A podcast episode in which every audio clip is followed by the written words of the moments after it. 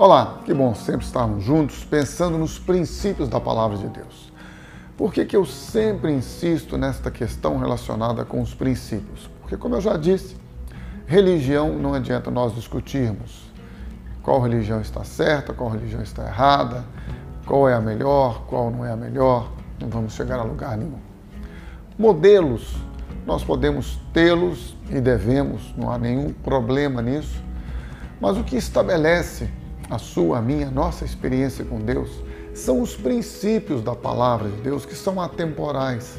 Eles não mudam. Eles permanecem para sempre, uma vez que a Bíblia nos diz que céus e terra passarão, mas a palavra do Senhor permanecerá para sempre.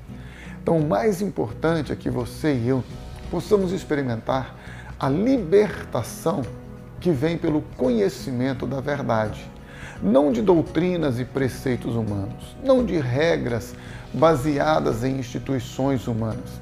Nós precisamos experimentar a libertação, a liberdade pelo conhecimento da verdade de Deus, porque o próprio Jesus nos declarou: E conhecereis a verdade, e a verdade vos libertará. A libertação a que ele se refere neste contexto do capítulo 8 do Evangelho de João é a libertação da escravidão do pecado. Portanto, ele é o Cordeiro de Deus que tira, que arranca, que nos liberta do pecado. O pecado que nos escraviza e nos separa de Deus. Se você e eu desejamos ter uma vida nova, transformada, uma vida de paz interior, de descanso para a nossa alma, de esperança para o porvir e da segurança de que para sempre estaremos com o Senhor na eternidade, o caminho já foi estabelecido.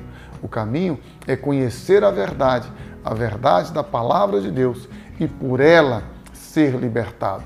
Lembrando sempre que Jesus Cristo é a verdade. Ele é a palavra, ele é o Verbo que se fez carne e habitou entre nós para nos dar libertação, para operar em nós a liberdade pela sua própria vida, pela sua pessoa. Quando você experimenta entregar a sua vida ao Senhor, confessando a Ele como sendo Ele, somente Ele, o seu Salvador, o seu Redentor, quando você confessa com a sua boca, crendo no seu coração que Ele é Jesus, o Cordeiro de Deus que tira o pecado do mundo, você experimenta libertação, transformação, vida nova e vida eterna. Por isso, se você deseja experimentar o melhor de Deus na sua vida, na sua história, não se esqueça o caminho já foi estabelecido. O caminho é Jesus. Entrega a tua vida a Ele. Confia nele. Descansa que Ele, Jesus, que começou esta boa obra de libertação, de vida nova, Ele vai aperfeiçoá-la até a sua própria volta.